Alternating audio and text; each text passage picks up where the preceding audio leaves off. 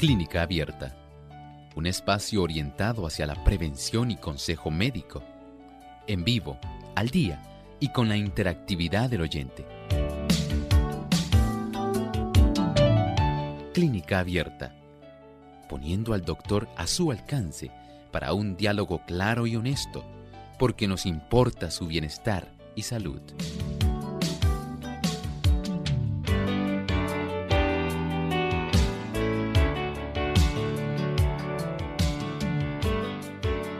Saludos cordiales a todos los amigos que nos sintonizan en Clínica Abierta. Estamos contentos nuevamente de tener esta oportunidad para compartir con ustedes una vez más en este espacio de salud. Agradecemos a todos los que están en sintonía y esperamos que se puedan comunicar con nosotros a las diferentes líneas telefónicas donde usted puede hacer su consulta. En Puerto Rico localmente es el 787 303 0101. Para los Estados Unidos, el 1866-920-9765. Para llamadas internacionales libre de cargos, el 1787-282-5990 y el 1787-763-7100. Les recordamos también que pueden hacer su consulta a través de nuestra página web radiosol.org en vivo y también pueden participar a través del chat en Facebook, en nuestra página de Facebook. Nos pueden seguir por Radiosol 98.3 FM.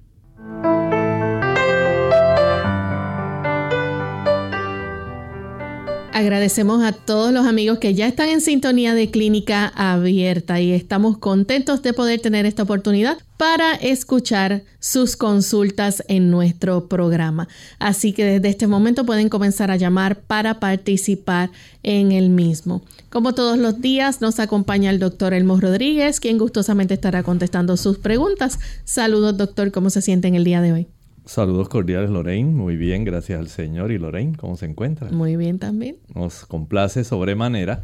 Igualmente saludamos con mucho cariño a nuestro equipo técnico y a todos aquellos que están colaborando en la difusión de este programa. Agradecemos también a ustedes, queridos amigos, que nos acompañan en esta sesión de salud. Gracias por estar con nosotros. Así es. Y queremos enviar saludos cordiales a los amigos que nos escuchan y nos ven a través de radioesperanzatv.org en New Jersey. Así que enviamos saludos cordiales a cada uno de ellos allá. Vamos en este momento a escuchar el pensamiento saludable para hoy. Además de cuidar tu salud física, cuidamos tu salud mental. Este es el pensamiento saludable en clínica abierta.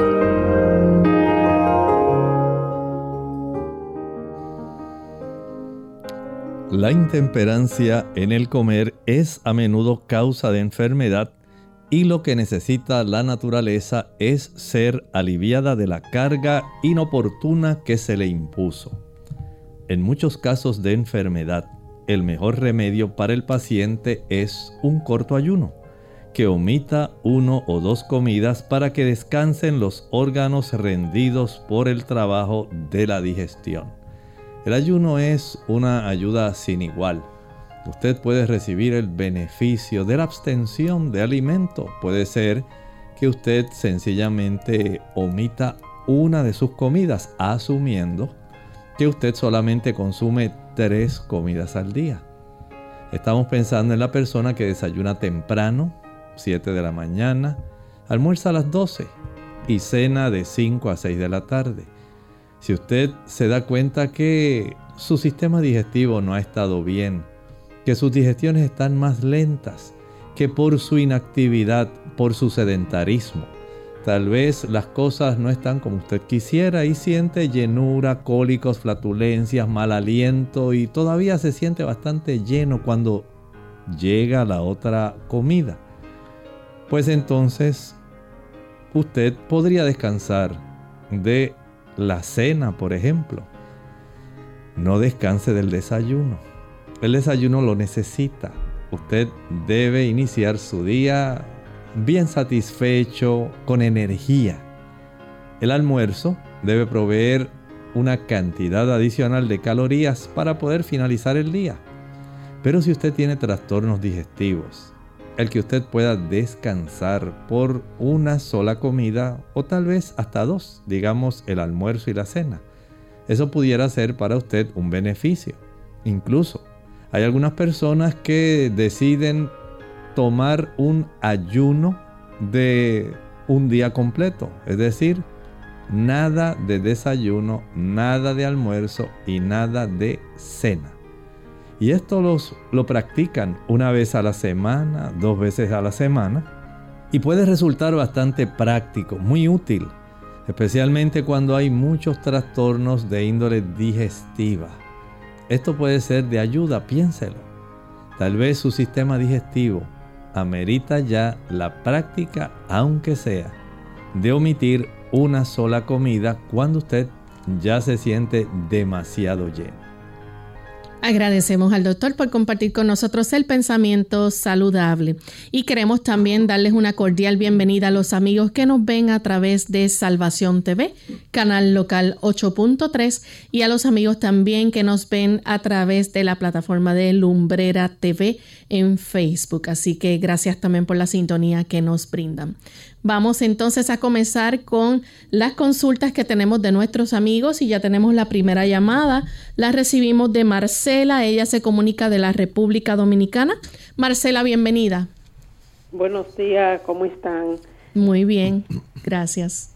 Eh, una pregunta, mi pregunta para el doctor yo tengo un joven que sufrió un accidente automovilístico le desbarataron, se le desbarató el vaso y un riñón. Ya hoy le dieron de alta y el médico dice que puede comer de todo. Yo entiendo por su situación que no puede comer de todo y quisiera que el doctor me ayude en esta parte.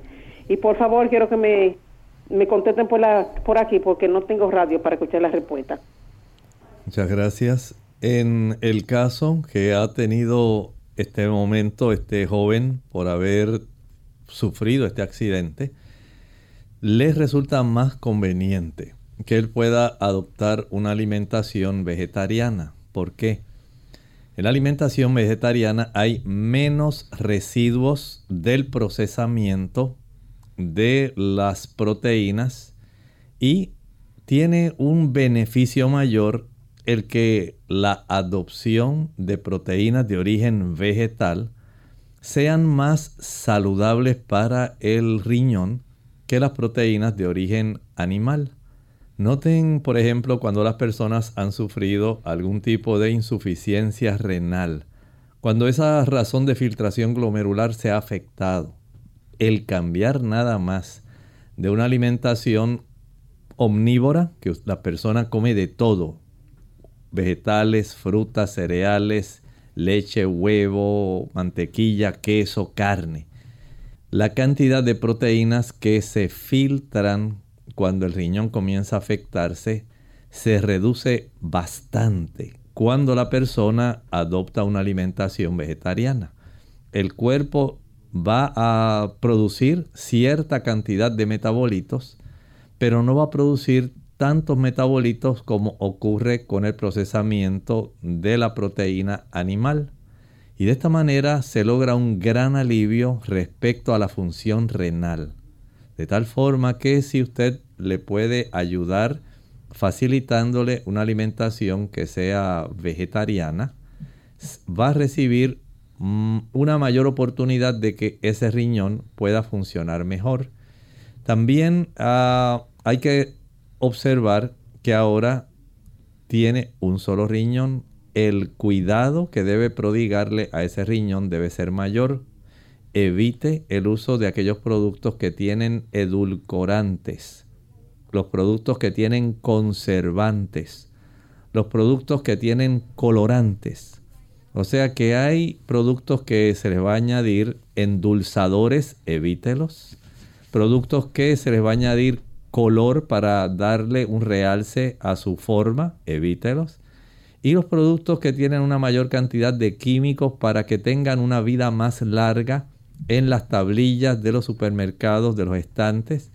evite esos productos. Mientras más natural, no estoy diciendo que coma crudo, pero sí que coma, productos que sean sencillos, que no tengan un proceso de elaboración ya previamente desarrollado para entonces ser consumidos. Por ejemplo, bizcochos, eh, pizza. Usted prefiera mejor si es eh, que no tiene ninguna otra condición, además de lo que nos explico, pues que coma yuca, yautía, que se coma sus legumbres, habichuelas, el arroz, las frutas, los cereales, las ensaladas. Esto va a ayudar para que ese riñón permanezca funcionando bien por mucho tiempo. La próxima consulta la recibimos de Fernando desde Bayamón, Puerto Rico. Adelante, Fernando. Sí, buenos días para ustedes. Eh, te habla Fernando Rivera. Es que mi esposo aquí está confrontando un problemita eh, en uno de los oídos es un zumbido fuerte que tiene y se lo siente como tapado. A ver si nos puedes ayudar. ¿Qué podemos usar? Lo escucho. Gracias. ¿Cómo no? Primero hay que indagar esa situación de este zumbido o ese tinnitus. Esta situación puede tener varias razones. Hay ocasiones cuando esto se desarrolla sencillamente por inflamación, por irritación al nervio auditivo. Si ella ha estado expuesta a sonidos de alta intensidad, de muchos decibeles, eso le puede haber afectado. Hay personas también que pueden desarrollar este problema porque hay una estrechez en las arterias de la cercanía del tímpano y el tipo de vibración que producen las arterias cuando la sangre cursa a través de ellas, pero a través de un diámetro más estrecho. Esto puede producir ese tipo de situación. Pero también he visto que las personas que eh, sufrieron del COVID y o aquellas que se administraron la vacuna, se ha observado que desarrollan más fácilmente este tinnitus. Así que tenemos ya varias razones que se han podido descubrir. Si fuera por asunto de la estrechez en las arterias que están en la cercanía del oído medio, pudiera ayudarse, si no hay contraindicación de su situación médica, con el uso del ginkgo biloba. El ginkgo biloba ayuda para mejorar la circulación de esa área, pero si la estrechez es porque esas pequeñas arteriolas se han ido eh, tapando, obstruyendo, poco a poco por depósitos de colesterol, si ella no reduce la cifra de su colesterol sanguíneo, su problema va a continuar. De tal forma que en el caso de tener este problema a consecuencia de la estrechez causada por el depósito de placa en las arterias, entonces lo más sabio es comenzar a evitar el acúmulo de colesterol, evitando los productos de origen animal. El colesterol, además del que ya produce, se incrementa por el que usted consume. Y ese que usted consume, Viene de la leche, la mantequilla, el queso, los huevos, la carne blanca, carne roja e incluso pescado. Aunque tenga los omega, también contiene colesterol. Y deshacer esa placa va a tomar tiempo. Pero si usted persevera, cambia su estilo de vida, tiene una gran probabilidad de poder ayudarse. Bien, vamos en este momento a hacer nuestra primera pausa. Al regreso continuaremos con más de sus consultas, así que volvemos en breve.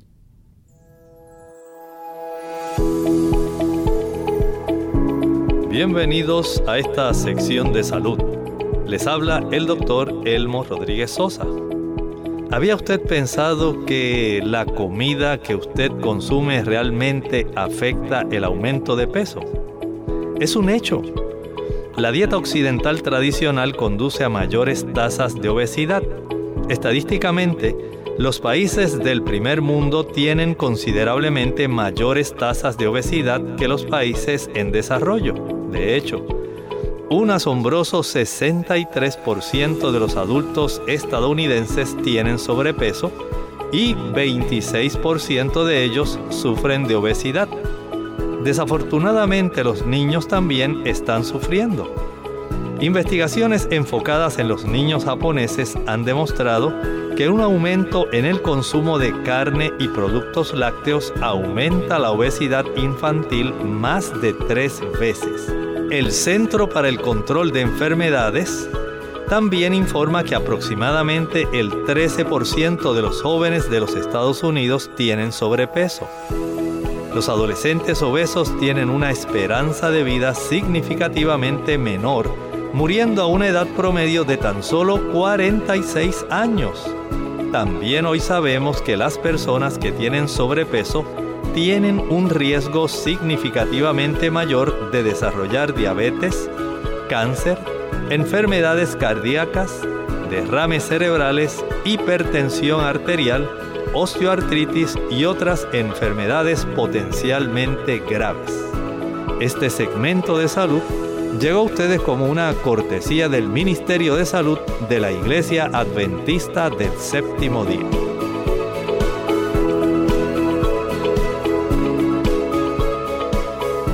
¿Quieres vivir sano? El estrés es una respuesta del organismo que pone al individuo en disposición de afrontar situaciones interpretadas como amenazas. En exceso, daña profundamente nuestro cuerpo, mente y relaciones interpersonales. Pero hay cosas que puedes hacer para combatirlo. Toma de 6 a 12 vasos de agua por día. Mantente activo. Limita el consumo de azúcar y exceso de grasa en la dieta. Come verduras y frutas todos los días. Descansa lo necesario y ten momentos de esparcimiento. Habla de tus problemas con alguien. Expresar la situación, contar lo que sucede, hace bien y es una postura saludable. Si no puedes cambiar el ambiente, entonces cambia tú. Todos podemos crecer y madurar emocionalmente.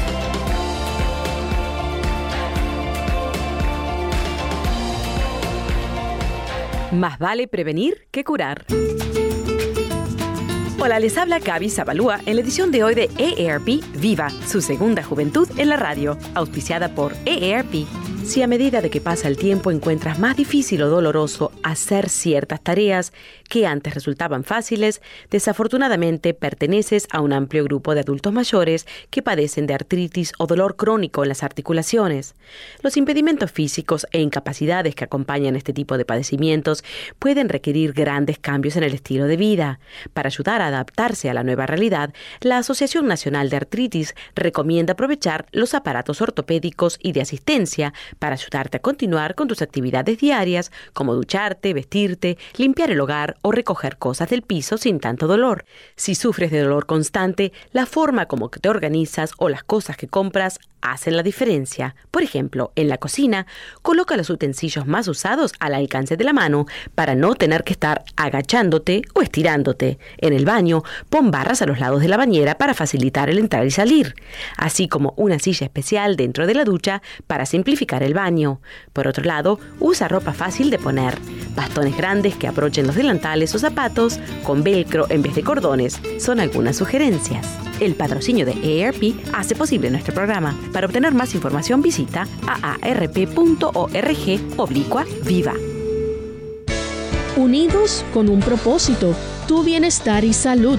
Es el momento de hacer tu pregunta llamando al 787-303-0101 para Puerto Rico, Estados Unidos 1866-920-9765 y llamadas internacionales al 787-763-7100 o al 787-282-5990.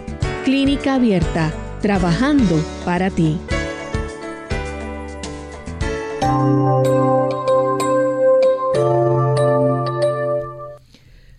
Ya estamos de vuelta en Clínica Abierta, amigos, y continuamos compartiendo sus consultas. En esta ocasión tenemos a Lili. Ella se comunica desde el pueblo de Añasco, Puerto Rico. Adelante, Lili.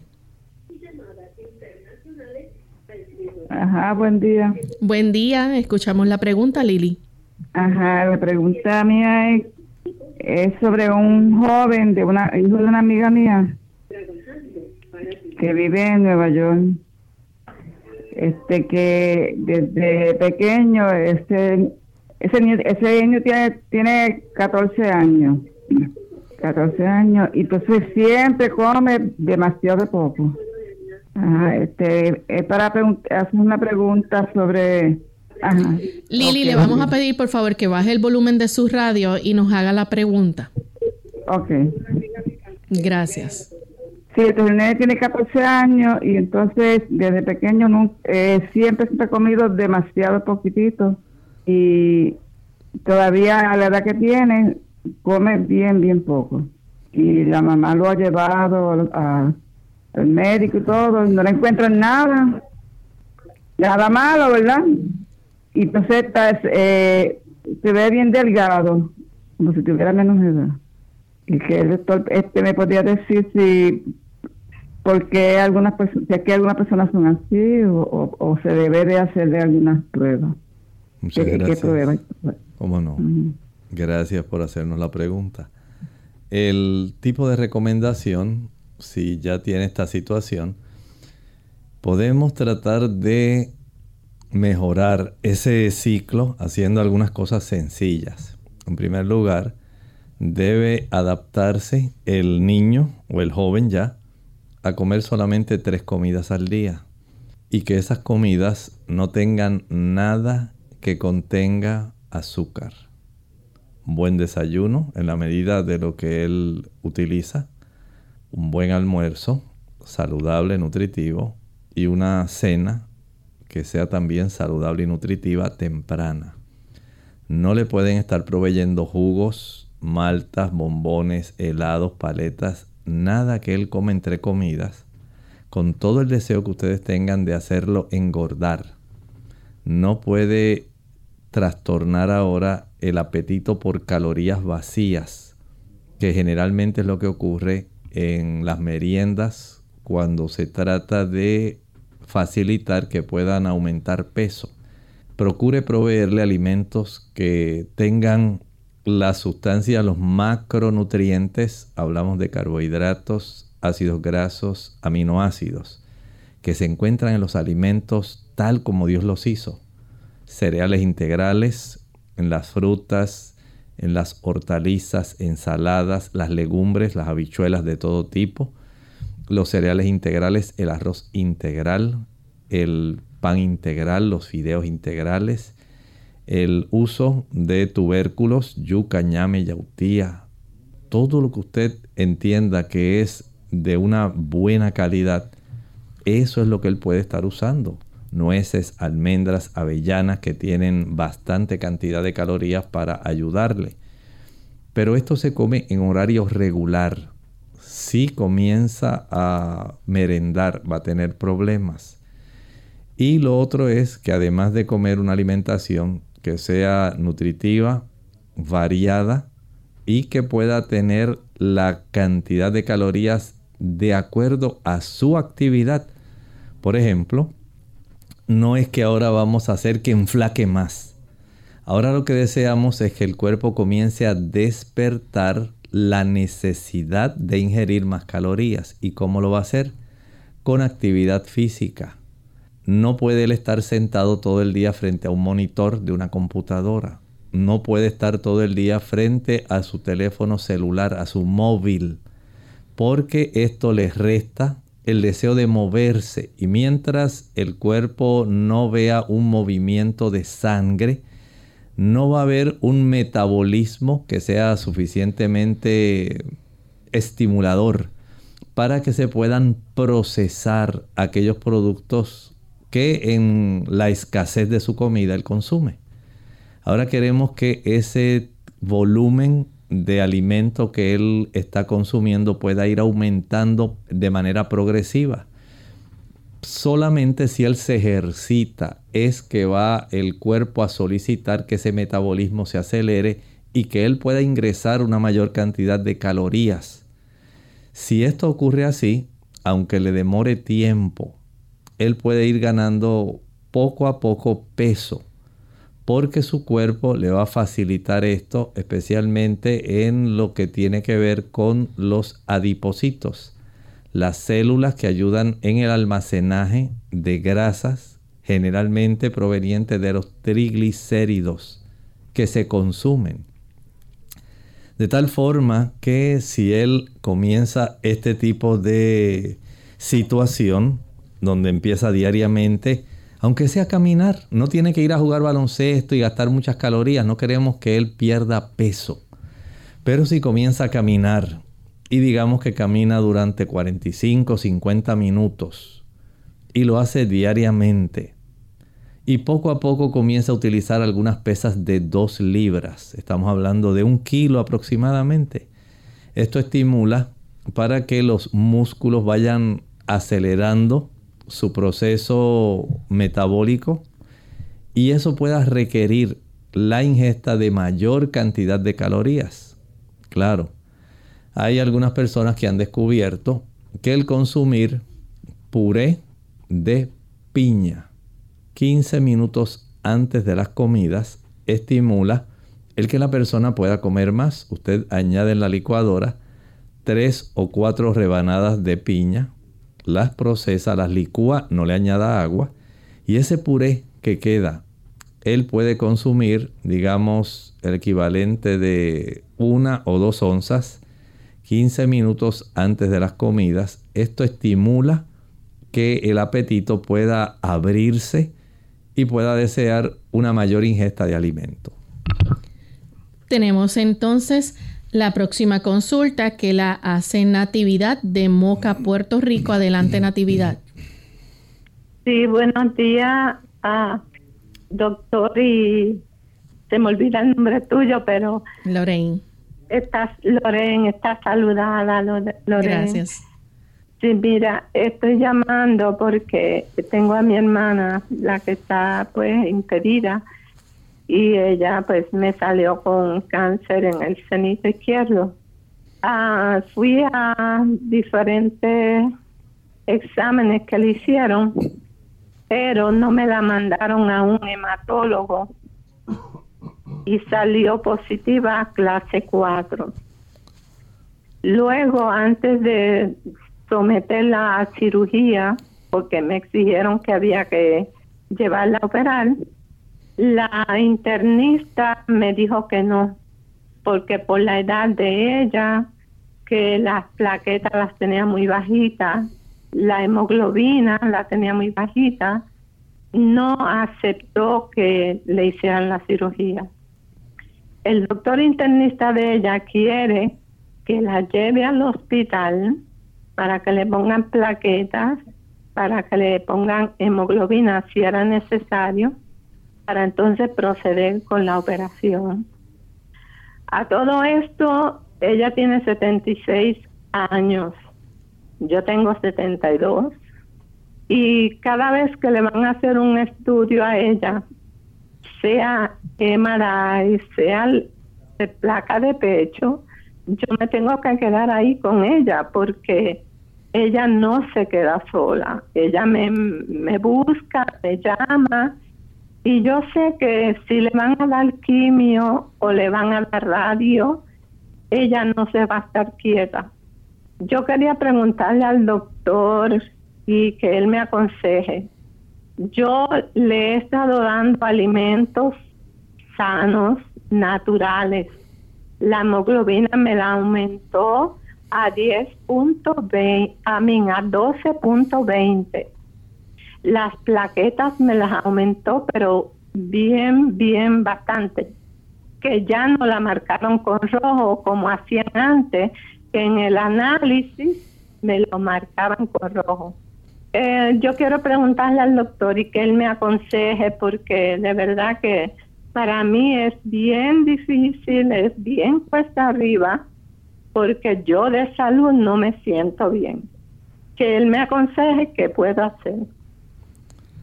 Muchas gracias. Este tipo de situación que usted plantea, les recomiendo en primer lugar, si ya esto mejoró y usted tiene mucha confianza con el médico de cabecera, el que le ordenó la cirugía, que sepa cómo ha evolucionado su cifra de hemoglobina y sus plaquetas. Ya eso la pondría en una posición más ventajosa en caso de que ustedes decidan someterse a la cirugía y al tratamiento. Esta situación pues cambia el panorama que existía por la cual le cancelaron la cirugía, pero por supuesto es una decisión muy personal. Usted puede plantearle a él todos estos pormenores que usted nos está comentando y también no olvide, si usted puede ir a su cuarto, arrodíllese y pídale al Señor sabiduría. Cada caso es individual. No sé todo el tipo de eh, la etapa, por lo menos, toda la evolución, ¿verdad?, que ella ha llevado y la etapa de el camino en el cual se encuentre de acuerdo a la condición que a ella se le detectó. Esto conlleva entonces tener un conocimiento de todos esos factores y de acuerdo al cúmulo de todos esos factores, la edad de ella, el diagnóstico que se le hizo, que resultó la patología, la cifra, ¿verdad? De su hemoglobina, cómo está la condición de sus pulmones, que eso siempre es muy clave para hacer estas cirugías que requieran anestesia, la evaluación del anestesiólogo, eh, las condiciones predisponentes que otras condiciones ella padece, la preocupación que usted tiene, el que usted ya no tiene todas esas fuerzas. Es conveniente tener primero claro todo el panorama, la disponibilidad del médico a evaluarla primero o reevaluarla más bien sería en este caso y verificar si todavía ella amerita esta cirugía eh, y por supuesto no olvide, como le dije, arrodíllese y pídale al Señor sabiduría para saber qué debe ocurrir y puede tener la certeza de que el Señor le va a abrir las puertas si es conveniente que se desarrolle esta cirugía o cerrarlas. El Señor la ama a ella más de lo que usted la ama, pero la ama a usted también y sabe cómo está su condición de salud sus fuerzas, sus energías, sus preocupaciones. Así que Él va a ayudarle para que usted sepa qué es lo más conveniente. Tenga esa certeza, pero arrodíllese y pídale al Señor que la conduzca en todo este proceso. Bien, vamos en este momento a hacer nuestra segunda y última pausa y cuando regresemos seguimos contestando más de sus consultas. Nada fomenta más la salud del cuerpo y del alma que un espíritu de agradecimiento y alabanza. El sabio nos dice, Todos los días del afligido son difíciles, pero para el de corazón contento es un banquete sin fin. Proverbios 15:15.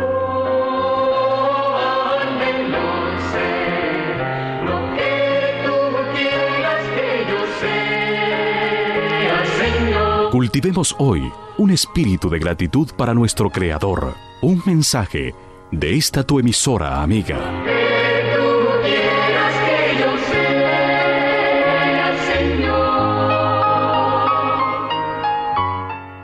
Diagnósticos de la diabetes en sus comienzos.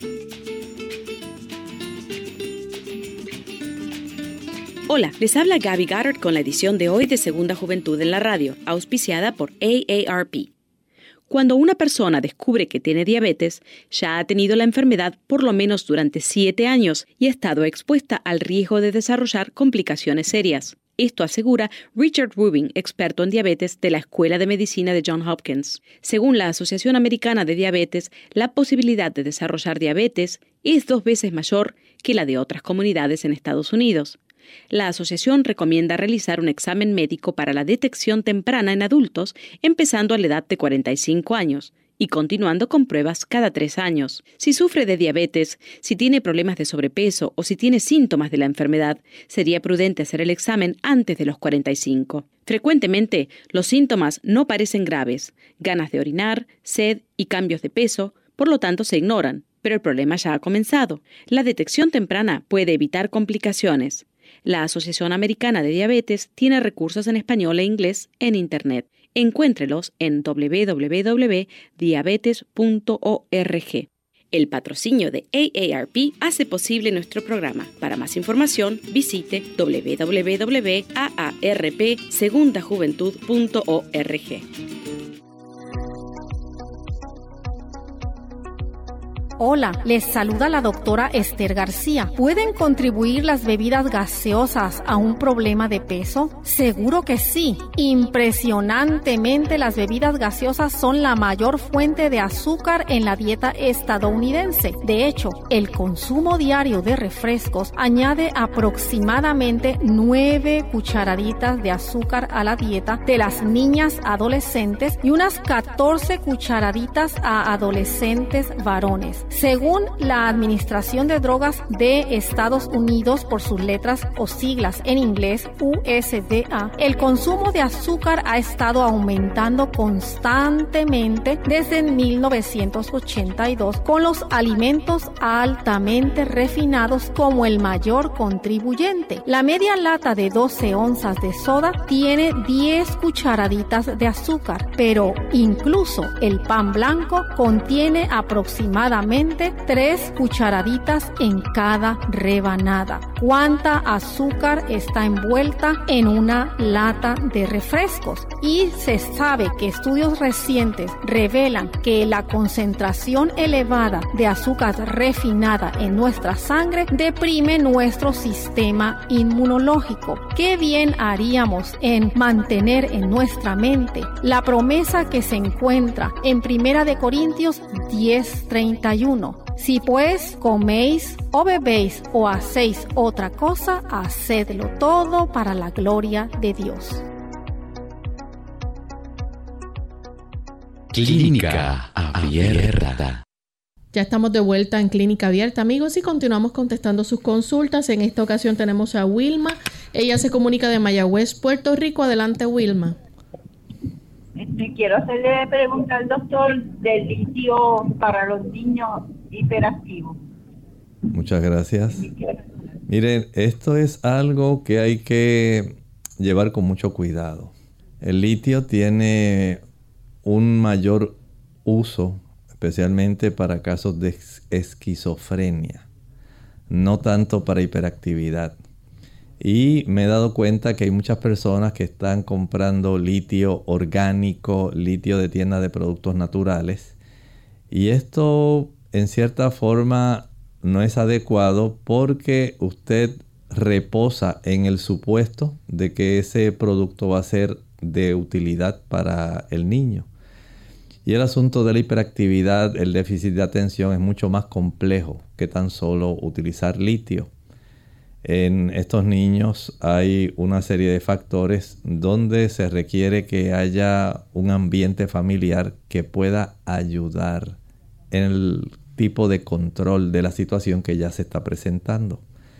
Tiene que ver con padres que puedan ser asertivos, comprensivos, un hogar donde haya armonía, eh, un lugar donde no se le esté criticando y no se esté desarrollando un ambiente que le resulte más bien tirante y adverso a este niño.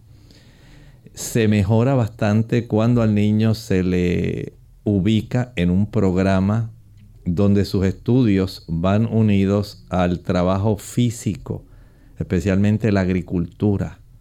Esa combinación entre el aspecto intelectual, eh, claro, por maestros que sepan cómo trabajar con este tipo de estudiantes, porque recuerden que dentro del eh, autismo y de la hiperactividad tenemos un espectro bastante grande y los maestros deben estar capacitados para trabajar con eso. No es solamente que el maestro del salón de clases le diga, tiene que ir a llevar a medicar a su hijo porque su hijo aquí yo no lo tolero y está demasiado hiperactivo. No, vaya primero tenga una buena evaluación psicológica o psiquiátrica porque ayuda para saber con certeza si esto está ocurriendo o no. No es que el niño esté loco, es que el niño necesita ser diagnosticado correctamente. para saber qué medicamento se le va a administrar. Y si usted consigue un buen maestro y una escuela donde haya ese balance entre el aspecto intelectual y el aspecto del trabajo físico, donde se le puede enseñar a cuidar plantitas, a trabajar con las manos, a tener esa interacción donde hay una correlación entre el cerebro y la mano. Eso ayuda para que en gran medida se pueda ir corrigiendo este problema. Hay lugares en Estados Unidos donde han implementado ese enfoque y han logrado ver mejoría para esta situación. Igual para el autismo, igual para los niños que tienen eh, déficit de atención. Todo esto les ayuda, pero tiene que haber una combinación del hogar, la escuela, que tenga esa modalidad eh, y, por supuesto, el tipo de alimentación y estilo de vida que el niño lleva. Mientras los niños no se alimenten adecuadamente, entonces su sistema nervioso se va a afectar. Especialmente el niño hiperactivo hay que evitar que consuma azúcar. Eso va a trastornar su sistema nervioso. Hace que el niño esté en este tipo de actitud y emocionalmente lo, lo estimula demasiado. Igualmente el consumo de chocolate, el consumo de jugos, maltas, refrescos, bombones, helados, paletas, bizcochos, galletas, flanes. Una alimentación que no supla las necesidades de los neurotransmisores. Hay que producir suficiente acetilcolina, que es básicamente el neurotransmisor principal de la corteza cerebral, para que produzca dopamina, serotonina, pero también para que pueda tener el beneficio de producir el ácido gamma aminobutírico y otras sustancias que ayudan a mantener un freno respecto a la actividad eh, neuronal nuestra. O sea que en estos casos no es suficiente con que hayan los químicos que ayudan a mantener una buena actividad cerebral, emocional, intelectual, sino también los químicos y los receptores que frenan la actividad exagerada de nuestro organismo. Y nosotros tenemos ese tipo de receptores, Dios los puso. Pero cuando no hay esa estrecha relación sana, adecuada, saludable, entonces hay una desarmonía y se desarrollan este tipo de problemas. Por lo tanto, no es asunto de dar una pastilla, un producto natural. Hay que trabajar con todo el espectro de la situación y tratar de que coliguen todos los factores que lo ayudarán. Bien, tenemos entonces a una anónima que se comunica de Toa Baja. Adelante, anónima. buenos días. Esto, mi consulta es la siguiente. Tengo un nieto que tiene autismo entonces, el problema es que ese nene come muy poquitas cosas, muy pocas cosas. Y últimamente la mamá cree que los medicamentos que le dan para mantenerlo alerta le están quitando el apetito porque ya casi ni está comiendo. Tiene ocho añitos. No, no habla, puede repetir algunas cosas, pero no habla. En la escuela, pues no puede estar de por la mañana hasta las dos de la tarde y y no come lo que dan allí porque son muy poquitas cosas las que come y en la escuela no se las dan a dar. Si lleva suficiente merienda, algunas veces tira con la casi toda la merienda. O cuando quiere comer de verdad, pues hay veces que está todo el día comiendo, pero ya lleva unos cuantos días, varios días, mejor dicho, que no, que no está comiendo casi. Y eso, ella ha pensado llevárselo a usted a la oficina. No sé si usted dirá. Muchas gracias. El tipo de situación que usted plantea, pues requiere en realidad que usted pueda hacer varias cosas en conjunto. En estos niños autistas, como le digo, hay que tratar de evitar aquellos alimentos que tienen endulzadores artificiales, edulcorantes. Hay que evitar los alimentos que tienen colorantes artificiales y aquellos que tienen conservantes artificiales desde el punto de vista de la alimentación. Pero también hay que proveerle una alimentación, aunque coma poco, pero que sea saludable, que el niño pueda nutrir su organismo y para que esto se pueda reflejar en su comportamiento, que consuma cereales integrales, frutas diversas que son muy apropiadas, también semillas que contienen ácidos grasos, grasas que son buenas para el cerebro, los omega 3 en las nueces, las avellanas, el ajonjolí, el coco, el maní, las semillas de girasol, todo ese tipo o cúmulo de sustancias van a ser muy importantes. Evitar el café, evitar el chocolate, consumir eh, arroz integral, pan integral, la diversidad de legumbres, habichuelas blancas, negras, pintas rojas, lentejas, garbanzos, gandules, habas, chícharos. Eso es necesario. Igualmente la diversidad de ensaladas. Esto es muy importante ya que suplen suficiente cantidad de vitaminas y minerales, antioxidantes, fitoquímicos para que ese cerebro funcione mejor. Aguacate para que funcione mejor el cerebro.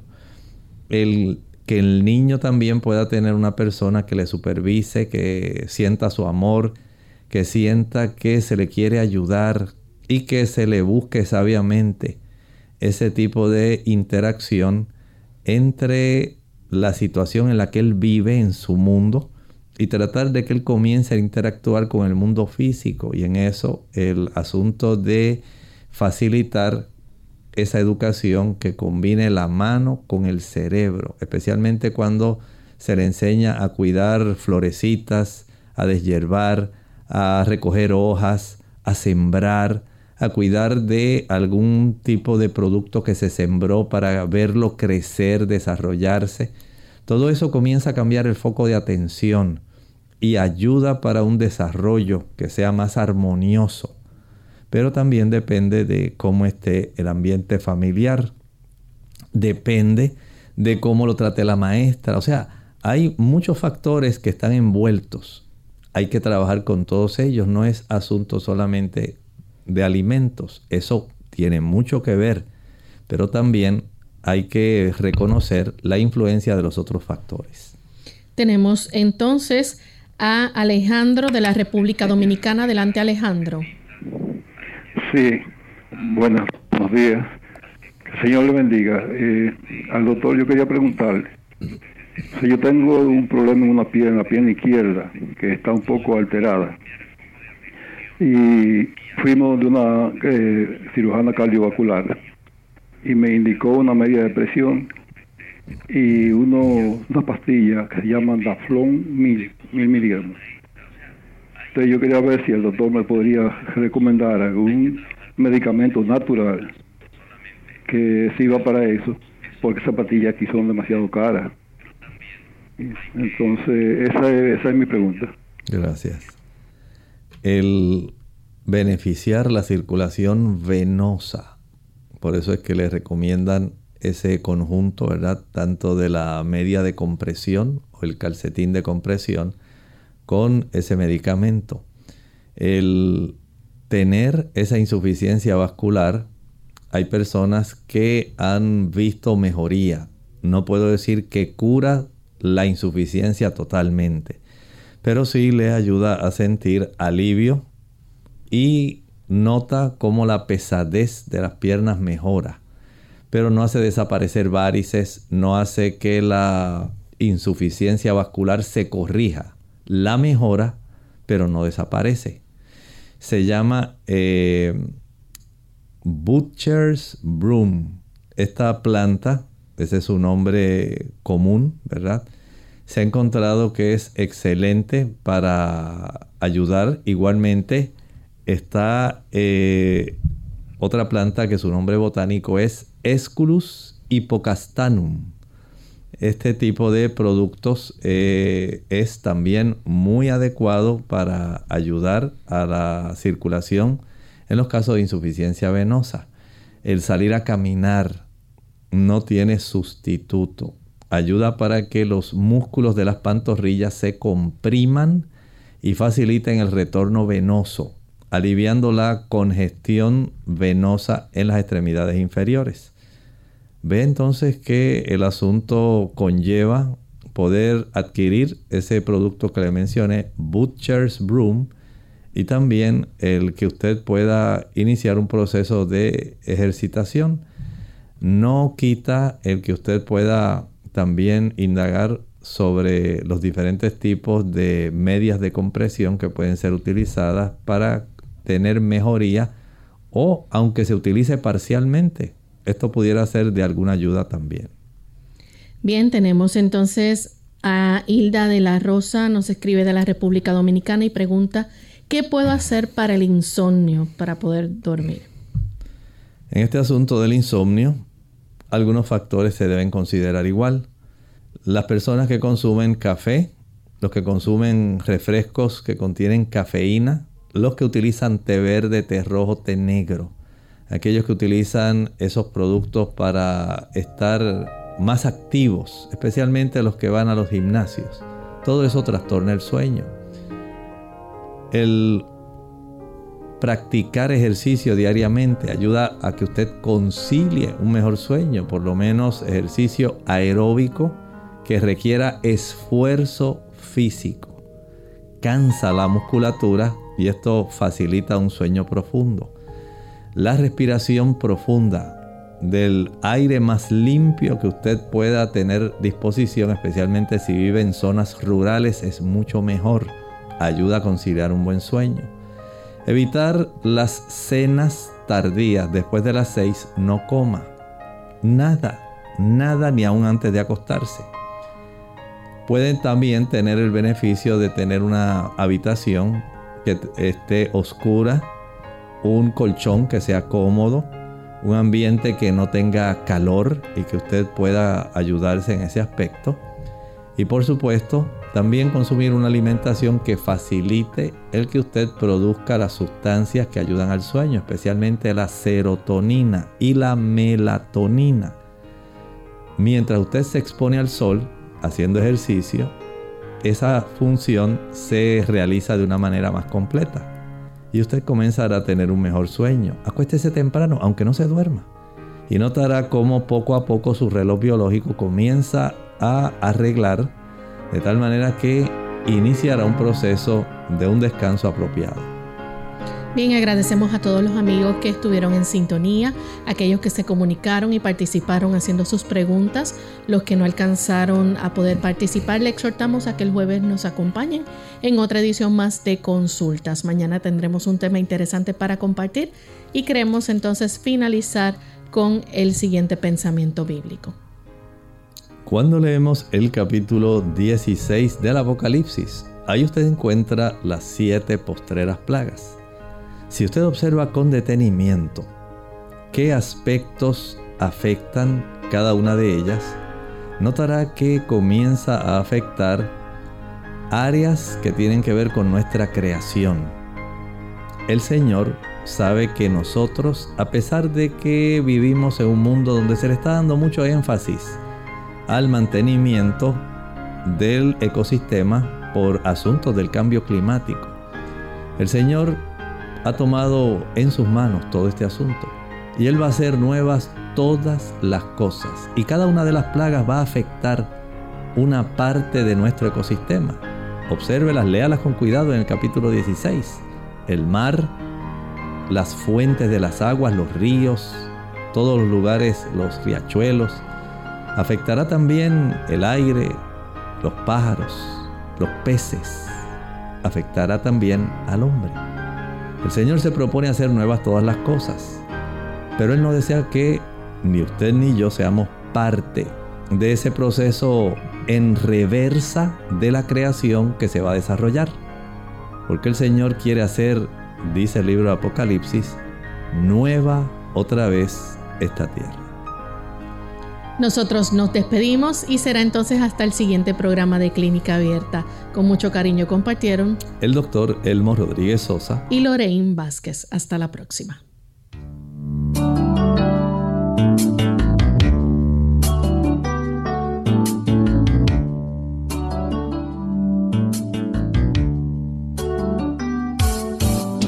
Clínica Abierta. No es nuestra intención sustituir el diagnóstico médico. Antes de poner en práctica cualquier consejo brindado en este programa, usted debe consultar con su médico. Hasta la próxima.